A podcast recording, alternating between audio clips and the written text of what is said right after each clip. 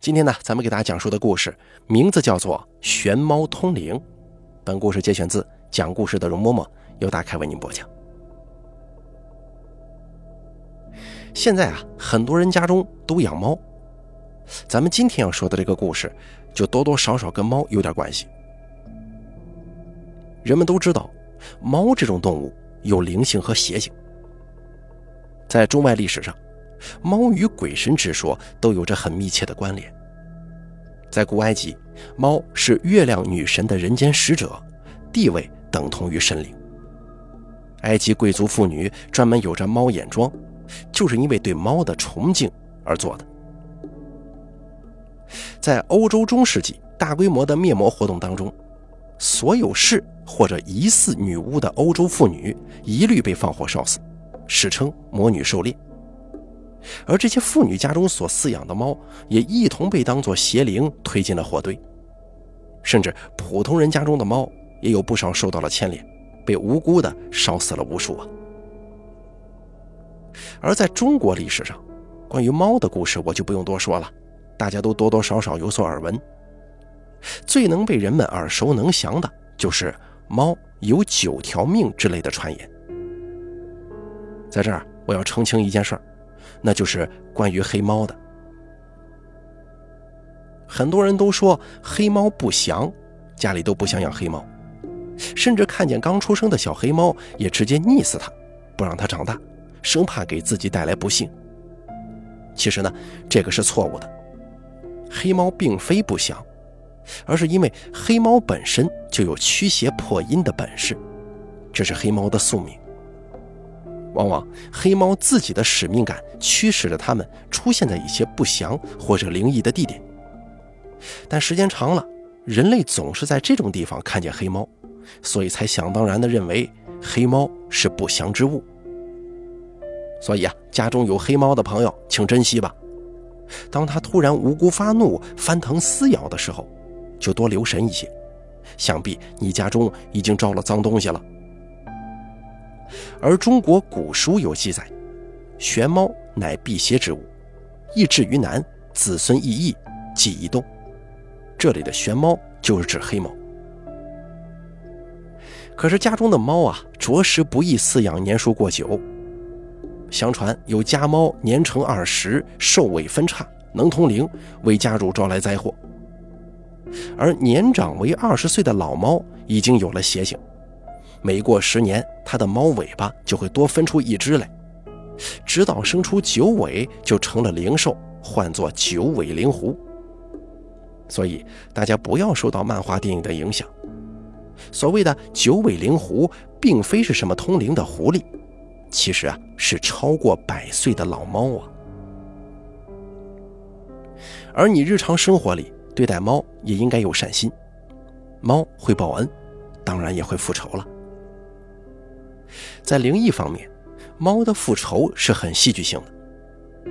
民间传说里是这样的：那些因为你的过错而死于非命的猫，会投胎于你的家中，成为你的子孙。他们的复仇方式就是败家，纵使你有万贯家财，也能把你败得一穷二白。关于猫的故事啊，我说一个小野史给大家听听吧。这就是世界闻名的泰坦尼克号。当时欧洲很多豪华游轮上都饲养了猫，为的是防止鼠患。泰坦尼克号建造于北爱尔兰的贝尔法斯特，建成之后啊，驶往英国南安普顿，准备开始处女航。从造船厂驶往南安普顿期间，按照老规矩，船上安排了一只大猫。跟他的一群小猫在船上生活，但是船抵达南安普顿港之后，这只大猫就通过甲板穿梭于船只与陆地之间，一次一只把小猫全都叼上了岸，从此消失在人们的视野里。这是从来也没发生过的事啊！众人都感到很好奇，但是也没人在意。随后，这艘巨轮撞击冰山而沉没。遭遇到了灭顶之灾，而这只老猫是否预知了这一灾难，才带着小猫匆匆逃生而去的呢？这就不得而知了。关于猫这个话题，我啰啰嗦嗦的说了半天，想必大家呀都等急了。我这就进入主题。这天啊，家里有一个老相识前来求救，说是自己家的孩子被脏东西缠上了，解决不了，请我们家里派人施以援手。这家呀，祖上是通灵世家，后来逐渐式微，家里几乎出不了什么可以当通灵传话的人才，已经算是跳出本行了。想必是这家人因为不断与外族人通婚，导致血脉不纯，自然这方面的人才就难得一见了。可是因为祖上的关系，我们两家还算熟识。尽管他们家在风水圈子里头已经收贬立碑，退出江湖了，但每当他们家里遇见这方面的问题，我们还是无偿的给予力所能及的帮助。这个圈子并不是讲究谁家的钱多人多，还是要靠关系和名声。义的名声是最重要的。家里的老头子就有人问：“你家谁的孩子遇到这事儿了？”这个时候，那家来的人就原原本本的把整个事情告诉了我们家。他们家有个女孩，二十出头的年龄，大学刚刚毕业。在自己家那边找了一份安稳的工作，原本一切顺风顺水，就算不是什么大富大贵，以后的日子那也是吃穿不愁的。但就在这个时候，这个妹子遇到了一件麻烦事儿。在一个跟平日里没什么两样的大清早，这个妹子去卫生间洗漱，刷着牙一抬头，她看到镜子里自己的脸了，顿时吓得叫出声来。她的整张脸气色极差，两只眼睛的黑眼圈特别明显。他顺手一捋头发，发现原本乌黑顺滑的长发竟然一夜之间变得枯黄干涩起来。女孩子嘛，都有爱美之心，自己的皮肤头发自己自然最清楚，也实在是找不出什么理由能让自己一夜之间身体状态变成这个样子。这家里人自然也看出问题来了，都问他昨天晚上干什么去了。可是他只说自己只是睡觉而已，不知道为什么会变成这样。由于家里人都有自己的事情要忙，吃完早饭就各自散去忙自己的了，都只是让这个妹子注意一下身体，不要熬夜上网之类的。到了第二天仍旧如此，这个妹子的面色变得更差了。家里人开始不安起来，但是也没有人能拿出什么解决办法，都说再等等看，不行的话再找别人吧。第三天的时候，家里人坐不住了，因为仅仅三天时间，这个年轻漂亮的妹子看上去似乎老了十岁。他们都知道这事情拖不得了，再拖下去指不定会发生什么怪事儿。虽然这家人在通灵上已经没什么能力了，但毕竟在这个行业里头混了那么久，多多少少是知道一点的。就按照一般的驱邪方式，帮这个妹子的卧室摆了一个阵，然后又是在门梁上悬挂阴阳断金镜，又是画符贴窗户的。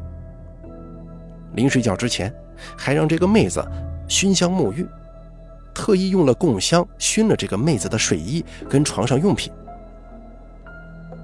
原本想着这个办法万无一失，多少家里有了脏东西的人，按照这种大阵势，是神是鬼都会被逼得退出此地，不敢再前进一步。但是当天晚上，这个妹子遭遇到的情况更严重了。第四天早上，她几乎像是死了一遍一般，面色奇差，手脚冰凉。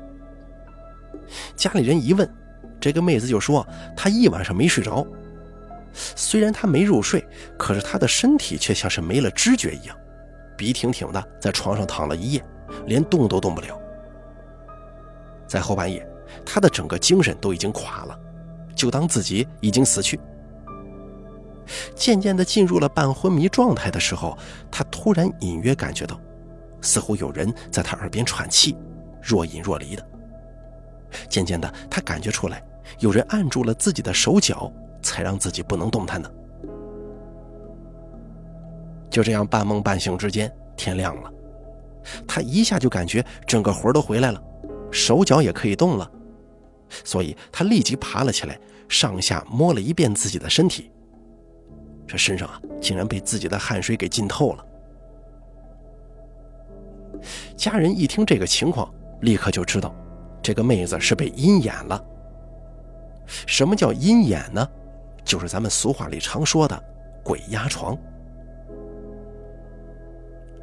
鬼压床或者鬼压身，在医学上称之为睡瘫症。病人能够清楚地感觉到周围的环境，但是身体却不听自己使唤，想动动不了，想说话又说不出来，想睁眼也睁不开。有的时候可能还伴有相应的梦境，有的人甚至会产生幻觉。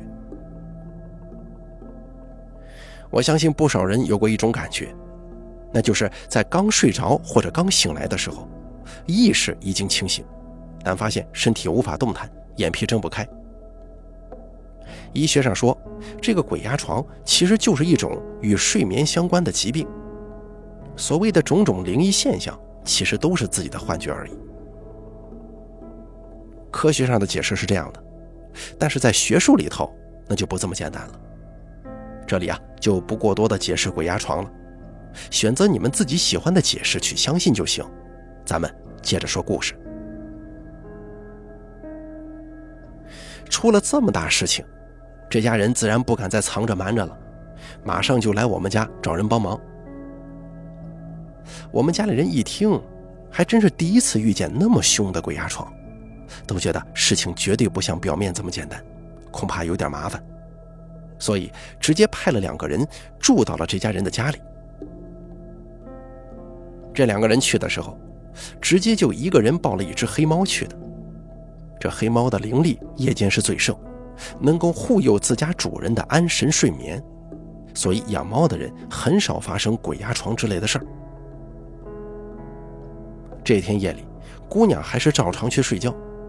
两个老头子直接把黑猫跟她关在一间屋子里，整个屋子门窗紧闭，外头都贴上了符咒，整整一夜没睡觉，就守在门口。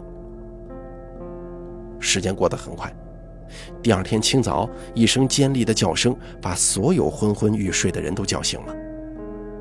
当然了，叫声自然是这个小妹子发出的，而她呢，也自然是又被鬼压床，整整压了一夜。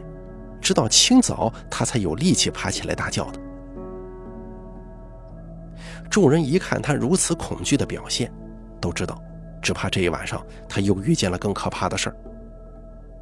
大家一问，这个妹子才惊颤颤的指着那两只黑猫说：“他们，他们会说话，我听见他们说人话了。”一屋子人都没怎么显露出害怕的神情，我们家的老头子面无表情。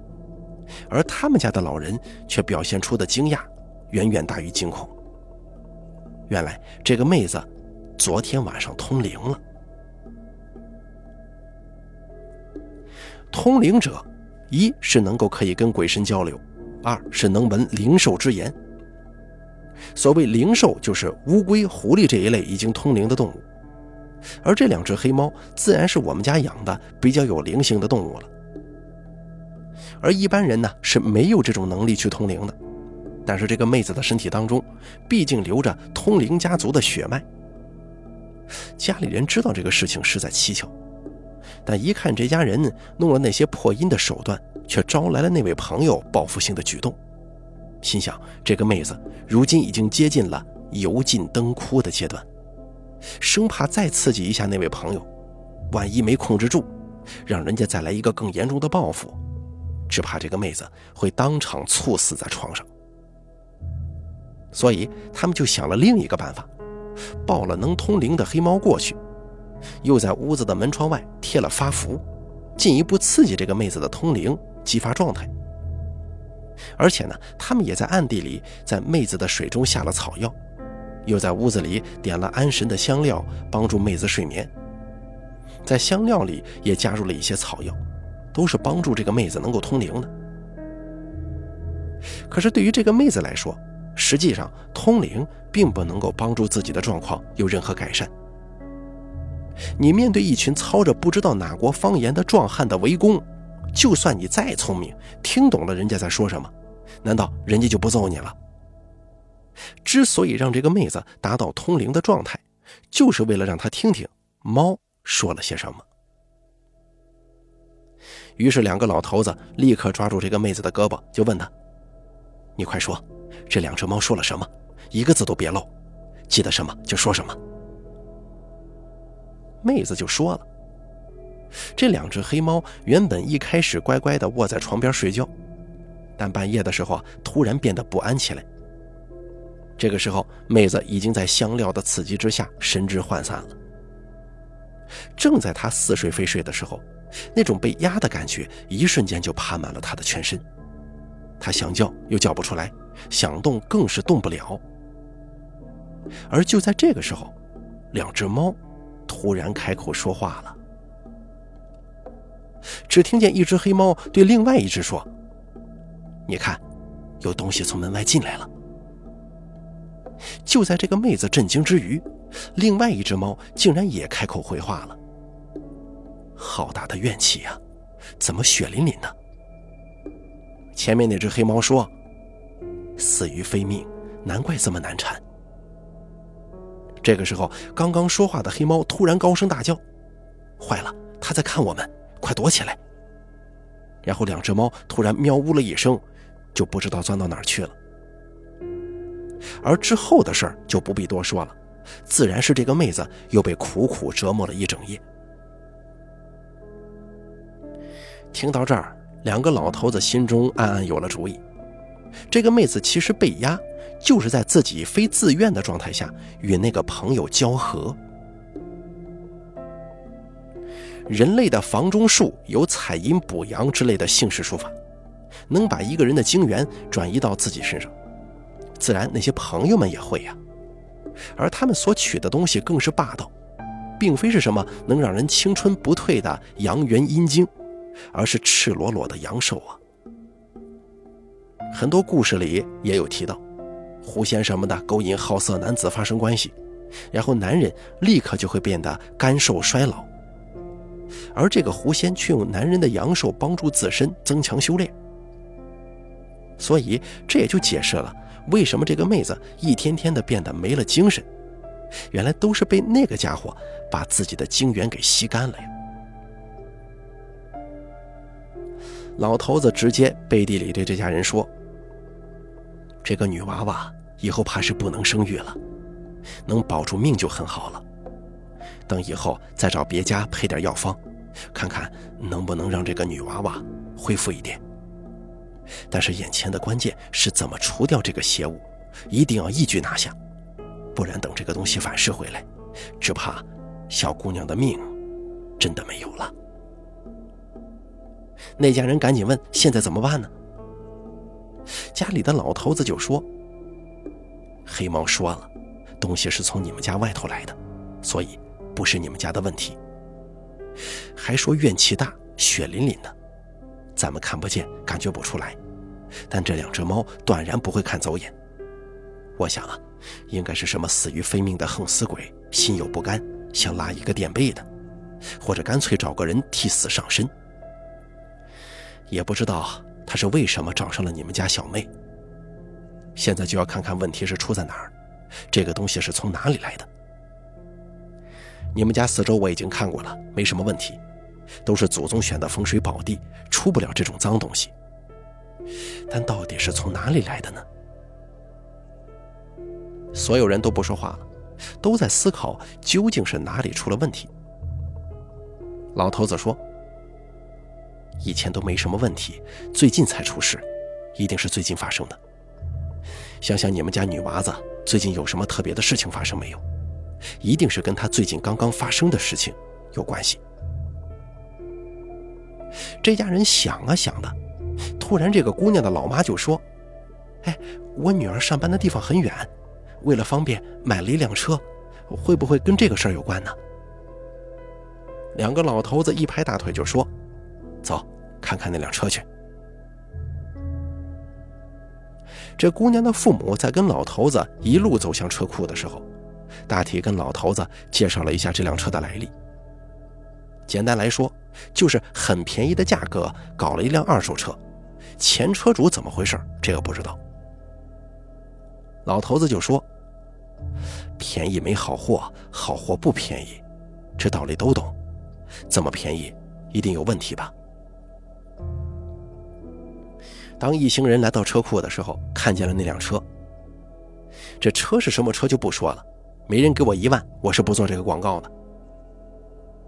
就当老头子拿出罗盘的时候，发现那个罗盘竟然不由自主地颤动起来，果真有问题呀！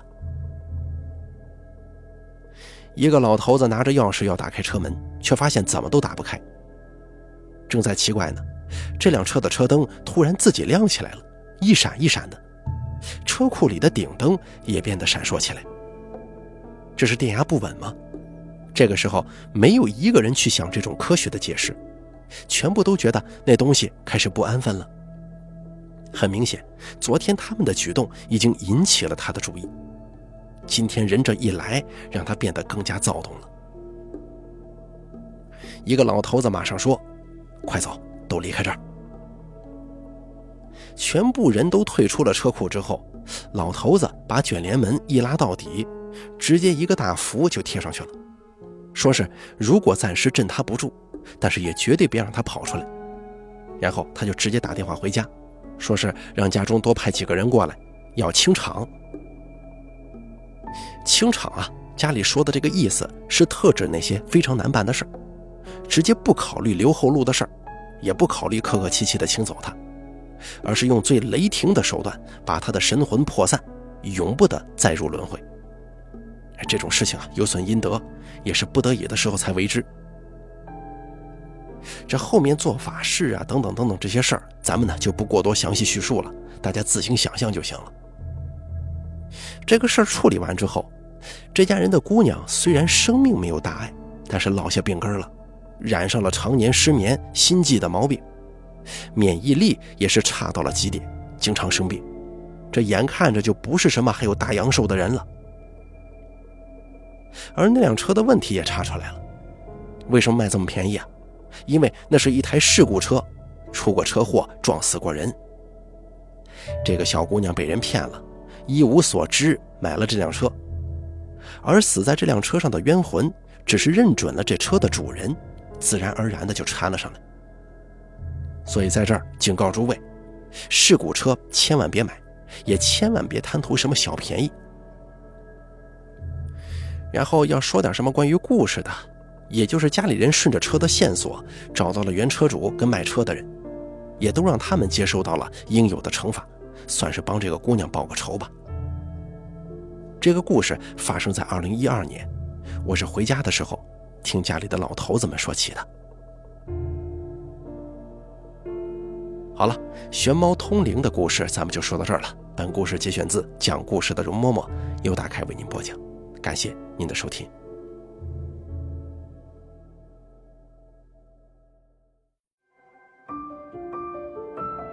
本期故事演播完毕。想要了解大凯更多的精彩内容，敬请关注微信公众账号“大凯说”。感谢您的收听。